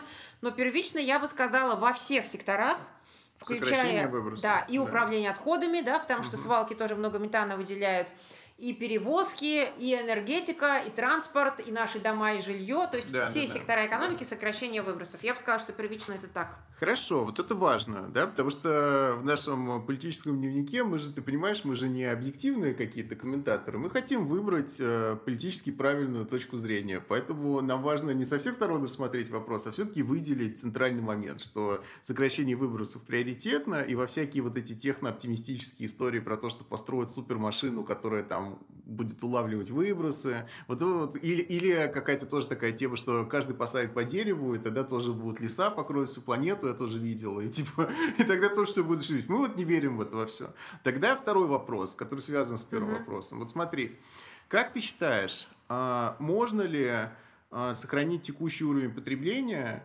переведя при этом мир на возобновляемую энергетику. Или нам придется смириться с тем, что мы как-то по-другому должны будем жить, да, вот, и а, придется еще абсолютное количество энергии как таковой сократить, которое человечество потребляет. Вот ты как считаешь, можно ли будет сохранить текущий уровень там всего, вот а, при этом перейдя на ветряки, там, я не знаю, на гидроэлектростанции? Или придется нам менять все-таки наш быт? Ну, сразу скажу, что гидроэлектростанции, они, к сожалению, тоже не идеальный тоже, вариант, да, да, да, потому что они все-таки сильно разрушают э, локальные экосистемы, угу. на рыбу очень негативно влияют. В ряде регионов мира сотни тысяч людей заставляют переезжать для того, чтобы затопить угу. а, территории. То есть это не сто процентов однозначный вариант. В целом, да но даже если мы серьезно и критично смотрим на многие решения в области современной возобновляемой энергетики, там тоже до сих пор существуют вопросы экологические, угу. вопросы переработки всего этого оборудования, угу. вопросы использования редких металлов, редкоземельных металлов, угу. вопросы использования того же никеля, да, вот как бы компания да, да, Норильский да, да, никель, вспоминаем, да, да. Вопросы э, аккумуляторов, да, как эта энергия будет сохраняться, на основе чего они работают, как это все перерабатывается, да, да, да. в каких условиях добыли все эти металлы. Ну это То тоже, есть, да. извини, все обсуждают, что вот э, в Боливии там литий нашли, и поэтому все американские технологические компании начали на Боливию смотреть, потому что там для батарей нужен литий, там Илон Маск вообще заинтересовался да. местным режимом боливийским. Да, то есть на самом деле возобновляемые источники тоже таят в себе вот эти все проблемы, и они какой-то волшебной там палочкой не являются, да. Но параллельно со всем этим нельзя забывать, что сейчас идет очень большой хайп вокруг водорода, Угу. И это, безусловно, отдельная тема, которую, мне кажется, было бы хорошо интересно обсудить, в том числе различные виды водорода, да, там зеленый водород, угу. лиловый водород и прочие водороды. Угу. То есть числа ли это водород, созданный на основе возобновляемой энергетики, водород, произведенный при помощи природного газа, но с технологией улавливания СО2 или водород, произведенный из природного газа без технологии улавливания. Но в целом сейчас мы входим в э, эпоху энергетики с водородным хайпом. Угу. То есть это большая важная тема. Продолжаются исследования в области термояда все-таки. Да. То есть идет много параллельных исследований и эм, э, тестов. Возможно, да. энергетическая система даже э, мира через условные 10 лет будет выглядеть совсем по-другому, чем мы это представляли. Это тоже угу. нельзя забывать. Угу. Технологический процесс развивается быстро. Но мне все-таки, понимаешь, я вот... Э, про этим... качество жизни. Да, да, про качество жизни мне просто важно, что э, все время пытаются, ну, какие-то более осмысленные правы, да, угу. вот менее осмысленные просто говорят, этого всего нет. А угу. более осмысленные, они говорят, ну как, технологический прогресс, мы сейчас изобретем какую-то там супер электростанцию, там, ну, водород, ты говоришь, или мы вот э, холодный синтез освоим, да, мы да, там да. построим угу. такую ядерную электростанцию, которая весь мир будет снабжать электричеством. Угу. Вот, левые чувствуют в этом всегда подвох, они чувствуют, что это вот как попытка увести вопрос, как бы вот жизненно важной вот этой проблемы. И, а, и левые подозревают, что нужно будет изменить качество жизни, но одновременно, мне кажется, все-таки не все. Да? То есть э, речь идет не о том, что там мы все откажемся от пластиковых пакетов, хотя, понятное дело, это хорошая цель, достойная, но на самом деле там какая-то вот средняя американская семья с отдельно стоящим домом и двумя машинами, это гораздо большая проблема, чем среднерусская семья, которая живет там в 30-метровой квартире и машины не имеет, и вообще... Ходит пешком в Дикси. Да, кар- да. carbon footprint у нее гораздо да. меньше. То есть, на самом деле, какому-то вот э, богатому среднему классу на Западе придется скорее свой образ жизни менять. И, и просто богатым. Я тоже видел такое исследование, что они сами по себе своими яхтами, там, какими-то особняками гигантскими, они на самом самом деле очень мощно делают вклад. Да. То есть вот этот мировой класс сверхбогатых, которые, это же не только миллиардеры, это на самом деле огромный слой, вот э, э, Credit Suisse выпускает отчет о богатых по всему миру, и там миллионы богатых. Если мы считаем человеку, у которого 10 миллионов долларов, вот таких вот богатых в мире миллионы, десятки миллионов. Вот они на самом деле очень мощно вкладываются в изменение климата, и нужно будет э, как-то, то есть перераспределение собственности поможет с этим бороться, да, потому что можно будет все у них забрать и вложить там в возобновляемые источники, там в Green New Deal, в какую-то перевод в декарбонизацию как таковую. То есть, а, ну, я все-таки вот. не уверена, что я поддерживаю централизованные программы перераспределения собственности. Ну, я Ангелин, скорее... мы поддерживаем да, с Ильей. Хорошо, ты наш эксперт. Хорошо, да, хорошо, да, я ваш эксперт. Да. Но а, ты прав в чем? В том, что действительно, в том числе в последнее время вышло несколько важных исследований, в том числе и российских. Я хочу посоветовать, в частности, работу Игоря Макарова из Высшей школы экономики, который исследовал выбросы парниковых газов по группам населения по доходам. Так. А, и тут получается очень интересная картина. Тут получается действительно картина, что смываются границы стран, Так. и получается, что в каждой стране за большую часть выбросов по потреблению действительно ответственны наиболее обеспеченные группы населения. Смотри, Вне вот это зависимости да. от того, Китай ли у нас, Да, да, да. США ли у нас, Да. Германия ли у нас, Россия ли у нас, да? То есть это опять-таки подтверждение того, что э, проблема неравенства, в том числе проблема углеродного неравенства, Да, давайте да, так ее да. назовем, она не имеет границ. Вопрос, как и что с этим делать. А, решение, ну вот доступное нам сейчас, по крайней мере те, о которых идет речь, оно идет в нескольких направлениях. Во-первых, э, можно что? Можно предложить э, э, модифицировать налоговую систему Мгм. Так, чтобы облагать налогами а, не, например, имущество, не доход, а как раз потребление и Мгм. как раз углеродный след. Мгм. То есть среди экологических экономистов идет разговор о том, чтобы а, облагать налогами потребление ресурсов и углеродный понятно. след. Нет, да, ну, то есть сменить как да. вот этот. Тут мы, конечно, с тобой не согласимся, потому что если богатый построит себе какую-то там эко-деревню, в которой все будет, э, она будет carbon neutral, да при этом она все равно будет стоить миллиард долларов, как бы, это будет на его собственные деньги, которые он отдел рабочих построит, мы тоже против. Но, мы, но логика интересная. Да, логика интересная, да. Следующее направление. Все-таки пытаться думать не только... Вот твой вопрос был исключительно про возобновляемую энергетику. Мгм. все-таки современная экономическая система, она у нас, конечно, во многом базируется на энергии. Энергия нам нужна для всего. Но в целом это и вопросы, в том числе потребления других товаров и, например, вопросы быстрого потребления. Мгм. Да, то есть тех одноразовых товаров, которые мы используем очень мало, Мгм. и которые, например, искусственно или естественно очень быстро устаревают.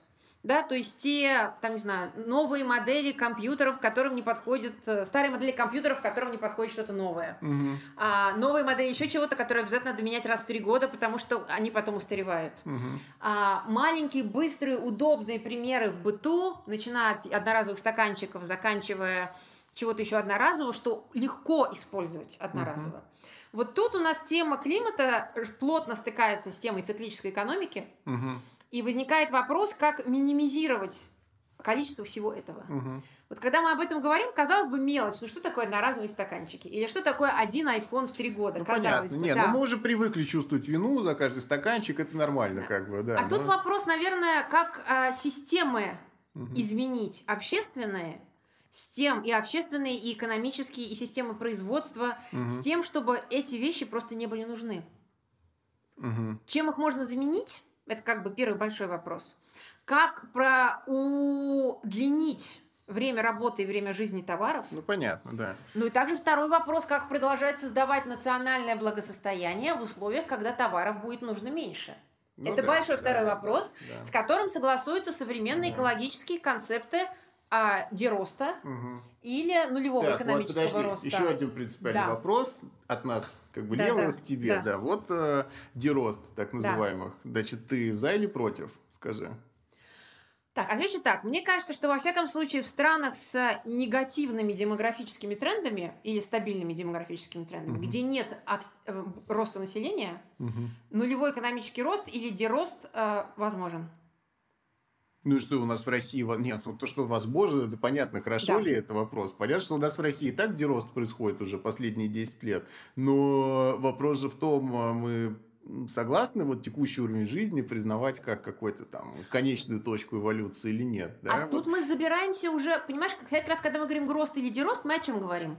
Глобальное или там страновое ВВП. Мгм. Как а, рост странового ВВП имеет, а, какое это отношение имеет к качеству жизни твоих соседей по дому? Ну, понятно, да. А, понимаешь, одно дело это макроэкономические цифры Да. и макроэкономические модели. Ну, Другое дело, как это распределяется. Да, да. Опять-таки, равенство, Согласен. системы социального обеспечения Да. и системы как бы Я тебя Да. понимаю, но мне кажется, пирог все равно в целом должен расти. То есть просто по-другому его распределять этого будет недостаточно. Потому что, конечно, у нас в России, например, быстрый рост в 2000-е годы все ощутили. Ну, Да. то есть вспомни Россию в 2000 году и в 2008 году. Это просто две разных страны, и это было благодаря быстрому росту. Хотя этот рост был неравным, богатые богатели быстрее, чем бедные, но при этом все равно бедные ощутили преимущество экономического роста. Вот я боюсь, что а, Запад, например, на нем можно говорить о росте достаточно убедительно, потому что там уже Да. какой-то достигнут уровень жизни, при котором, э, ну, то есть постоянное улучшение уровня жизни может показаться даже избыточным. Вот у нас в России, честно говоря, особенно в российской глубинке, вот когда ты туда приезжаешь, этих людей убеждать в том, что пора, пора переходить к доросту, это тяжело. Вот. И мне кажется, и да, и перераспределение, я не уверен, что тут до конца поможет. То есть, хотя я поддерживаю эту мысль, да, тем более, что мы с тобой выяснили, что богатые за большее количество выбросов отвечают. То есть, э, это будет как бы, можно будет и экономический рост замедлить, в принципе, меньше выбросов в атмосферу, и заодно как бы а, сократить то, что богатые вот потребляют, тоже через это сократить выбросы. То есть борьба с неравенством со всех сторон полезна Да, для да, да. борьбы с изменением климата. Но все-таки вот э, я это все понимаю, но в дорост я лично до конца не верю. Вот. И в целом мы вообще обсуждали эту тему, ну, как какие-то разные постсоветские левые, Мгм. потому что ты понимаешь, что это такая один из центральных вопросов, таких э, программных, да, вот что надо делать, нам вообще требует рост экономики дальше, и нам нужно отказаться от роста. И вот, честно говоря, это не до конца убедительно. То есть для нашей постсоветской ситуации рост вот пока такой. Ну, Илья, смотри, ведь рост, ну и когда мы с тобой говорим рост в ВВП или ВНП, Да. он же не а, равен росту благосостояния. Мгм. Все-таки это не идентичные показатели. Я согласен. И мне да, да, кажется, да, да, одна да. из больших задач, в том числе для экономистов и людей, которые пытаются думать системно и структурно, Мгм. это разработать модели, в которых либо нулевой, либо даже умеренный экономический рост все равно могут приводить к росту благосостояния. Мгм. Текущая модель ВНП или ВВП Мгм. очень много всего не учитывает. Мгм. Она, с одной стороны, не учитывает очень много услуг, а, там, не знаю, например, социального характера, да, там, не знаю, услуг, э, то, что называется... Заботы. Да, заботы. Мгм. Она не учитывает услуг, ну да, там, ухода за пожилыми, воспитания детей. Мгм. С другой стороны, она же не учитывает негативные экологические и негативные социальные последствия. Мгм. Да, это экстерналии, да, того, что Мгм. можно сказать. Да, да, да, да. Она же, а поэтому очень часто может получиться, что даже если у нас абсолютно ВВП какой-то Мгм. хороший рост есть, Мгм. если мы оттуда уберем экологические экстерналии, социальные экстерналии, то у нас э, роста благосостояния это не Ну, будет. Понятно, да, да. То есть я бы вообще э, призывала, и мне кажется, это как бы сейчас очень хороший тренд, пересматривать концепцию роста. Пересматривать Мгм. концепцию роста и говорить скорее благосостояние, наверное, тоже не оптимальный термин, Мгм. но другого у нас пока нету. Возможно, вам надо разработать какой-то другой термин и придумать, да, который бы включал и все неучтенные услуги, Ну да. и все негативные услуги. Потому что что мы хотим? То есть вот наша цель твоя лично, чтобы там рост был 4,5% в год ВВП, или чтобы была хорошая социальная инфраструктура. Нет, ты права, чтобы да, было- да, да, да. Да. Ну, Тем более, что внутри экономического роста большую часть может, например, финансовый рост спекулятивно занимать, Да. который тоже никак не сказывается на людях. Это просто увеличение там цифр экономических, но на самом деле там стоимость акций, например. Вот акции растут, а тебе-то что с того, что эти акции растут? Так что тут действительно я согласен, что есть в этом определенный поинт, но еще и дерост по-разному уже трактуют. Есть, мне кажется, более экстремальное его понимание, что действительно нам всем нужно переходить на какой-то более примитивный там образ жизни вообще, минимализм какой-то. Мгм. Вот это вот все, вот, вот, вот, вот это, мне кажется, очень опасной такой тенденцией. А то, что нужно переопределить ВВП или переопределить ключевой показатель экономический, чтобы он был более комплексным, таким холистическим, мне кажется, что это разумно. Но об этом уже говорят довольно мейнстримные люди, типа Стиглица, там, Кругмана, такие экономисты известные. Вот, в принципе, тут я согласен с тобой. В целом, вот знаешь, когда ты говоришь о, о том, что вот там уходить в леса, жить Мгм. просто, да, вот это как бы все. А я в этом вопросе скорее придерживаюсь концепции, что э, это, наверное, должно быть все-таки решением каждого, Мгм. да, в чем и насколько себя ограничивать. В целом, я сейчас, наверное, скажу, может, не очень популярную вещь, но, на мой взгляд, даже вопросы, ну, например, как бы идет в климате большая дискуссия о вопросах воспроизводства человека, да, там сколько детей этично иметь в Так. эпоху климатического кризиса, или этично ли есть мясо, Так. или вот как бы все Да. эти вопросы обсуждаются, безусловно. А я бы все-таки оставила это решение на персональном уровне. Мне кажется, это вот такой аспект, куда опасно вмешиваться. Вот. Нет, ну, на самом деле, вот э, у нас до тебя в моей кухонной студии был Денис Шабадов, который говорит, что нужно вмешиваться в это, нужно пропагандировать веганство и вообще всем становиться да. веганами. Пропагандировать, да. Распространять информацию, да. Говорить о том, как а, вредно для окружающей среды промышленное а, скотоводство и производство мясомолочной продукции, да. Мгм. Но вот прямо устанавливать какие-то серьезные запреты или более серьезные ограничения, а, вот что-то внутри меня ну, говорит, что не это... для людей, для корпорации. Можно для корпорации устанавливать запреты на производство там, определенных типов продуктов. То есть, в принципе, не обязательно запрещать людям покупать что-то, это просто нужно не производить. Да? Мне кажется, что многие вопросы можно вот так вот решить. Все равно мы запрещаем, например, компаниям продавать машины с определенным уровнем выбросов, они должны проходить ну, какую-то экологическую сертификацию. Мы уже это делаем. И ты предлагаешь нужно... это же рас- распространить, например, Конечно, на мясо-молочное Конечно, конечно, его. Я считаю, нужно просто... Люди никогда не откажутся от мяса сами. Нужно просто его фейз-аут постепенно. Я вообще считаю, и более того, я, кстати, Денису тоже говорил, есть исследование Lancet, такого крупного журнала, Мгм. тебе еще туда надо написать после Боже Science. да, да, Какой-то да. третий там после Nature Да. Science журнал. И там было сказано, что мы должны а, сельское хозяйство регулировать так, как мы регулируем табак и алкоголь.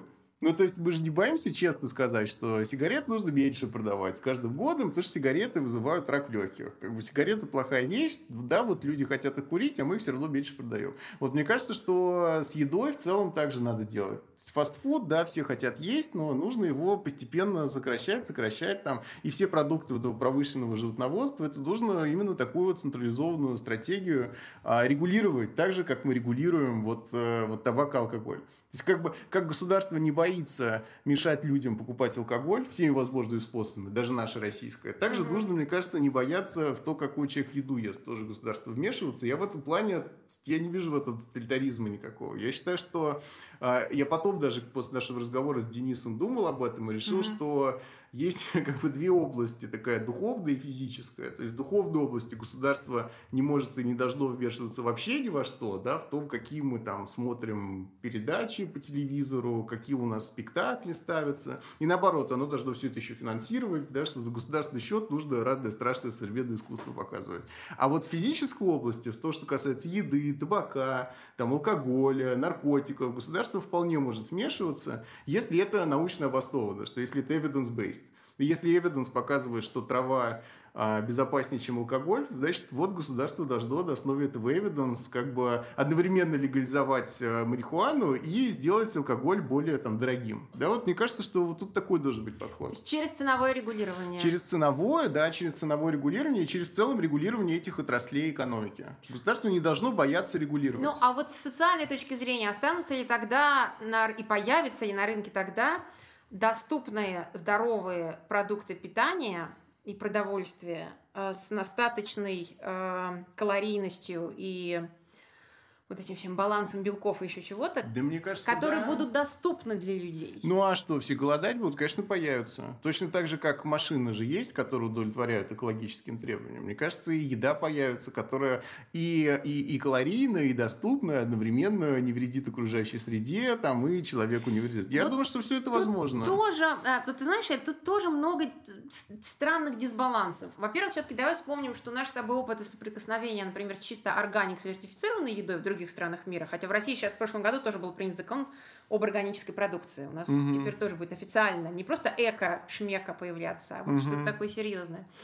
Наш опыт соприкосновения с такой продукцией в других странах мира все-таки показывает, что она на 10-20, а в случае Калифорнии и на 30% дороже, чем обычно Мгм. произведенная продукция. и понимаю, мы там да, да. опять-таки видим, Да. что зачастую кто ее потребляет, все-таки люди определенного достатка Мгм. и класса.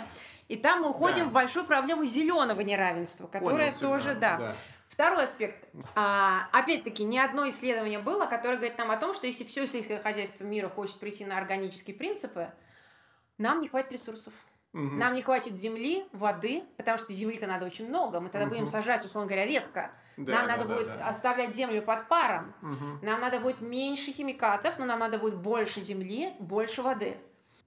Вопросы Понятно, баланса. да. Нет, так а, вопрос же не в том, чтобы сделать органическую еду. Вопрос скорее в том, чтобы, ну, то есть, а, если нужно там использовать какие-то удобрения, чтобы ее вырастить, окей, можно использовать удобрения. Вопрос скорее в том, что с точки зрения там изменения климата это должно быть лучше, чем то, что сейчас происходит. Ну, то есть, грубо говоря, это может быть не органическая, не органическая еда, а то, что нужно меньше мяса там и больше каких-то бобовых там, ну, типа, понимаешь? То есть, а, Илья, вот знаешь, для Вот. меня это немножко звучит, можете сейчас покритикую, да. как будто бы ты из всего вот разнообразия проблем и сложности мира, Да. выбираешь только одну проблему и говоришь, а давай ее решим способами, которые подходят для нее, а все остальное мы оставим. Не, ну понятно. Окей, мы да. ограничиваем, предположим, мясо. Откуда мы будем брать белок? Предположим, что мы начнем брать белок из пшеницы, сейтан, да, вот очень Мгм. многие знают веганы. Нам надо будет резко повысить производство пшеницы. Как Мгм. мы это можем сделать? Либо не органическим способом, а именно запихивая уйму химикатов, гербицидов и пестицидов всего и Мгм. абсолютно разрушая наши земельные ресурсы дальше. М. Либо не э, идеальным образом органическим, но тогда откуда мы конкретно возьмем столько земли, столько воды, и э, чья это будет земля, Мгм. сколько это будет стоить и как это будет производиться. То есть э, ты говоришь, что, в общем, э, это такая сложная экосистема с кучей взаимозависимостей, что просто вот так брать какие-то радикальные решения в одном месте, если применять, то в другом могут быть еще более негативные А- последствия. аукнется. Да, это, знаешь, это Понятно. такой аналог быстрого технического решения, который ты проводил раньше. Я понял. Да, когда ты сказал, что вот давайте там установим какую-нибудь гигантскую всасывалку СО2, которую она быстренько все всосет, и мы все решим. Мгм. Вот то же самое, давайте запретим везде мясо и... Ну, понятно, да, да. Да. Логику этого я понимаю. Но, с другой стороны, все равно мы уже пришли к хорошим для меня вещам, потому что э, богатые как бы изменяют э, климат э, быстрее, чем бедные, вот, э, а, что перераспределение хорошо с точки зрения борьбы с выбросами и с изменением климата, то есть много мы уже хорошего выяснили.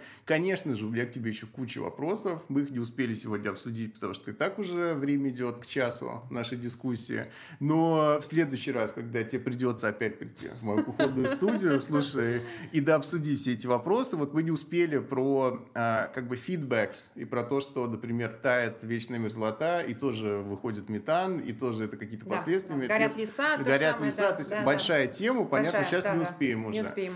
Поэтому мы объявляем конец первой части а, нашей, а, нашей дискуссии об изменении климата с Ангелиной Давыдовой.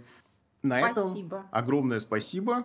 А, Дорогие слушатели, в конце нашего сегодняшнего выпуска хочу поблагодарить Алексея Юрчака, Никиту Барта, Александра Соленкова, Настю Индрикову, Вячеслава Морозова и 30 других подписчиков нашего Патреона за то, что они помогают нам делать наш подкаст, выпускать а, новые и новые эпизоды и ждите обновлений. Еще раз спасибо огромное. Пока.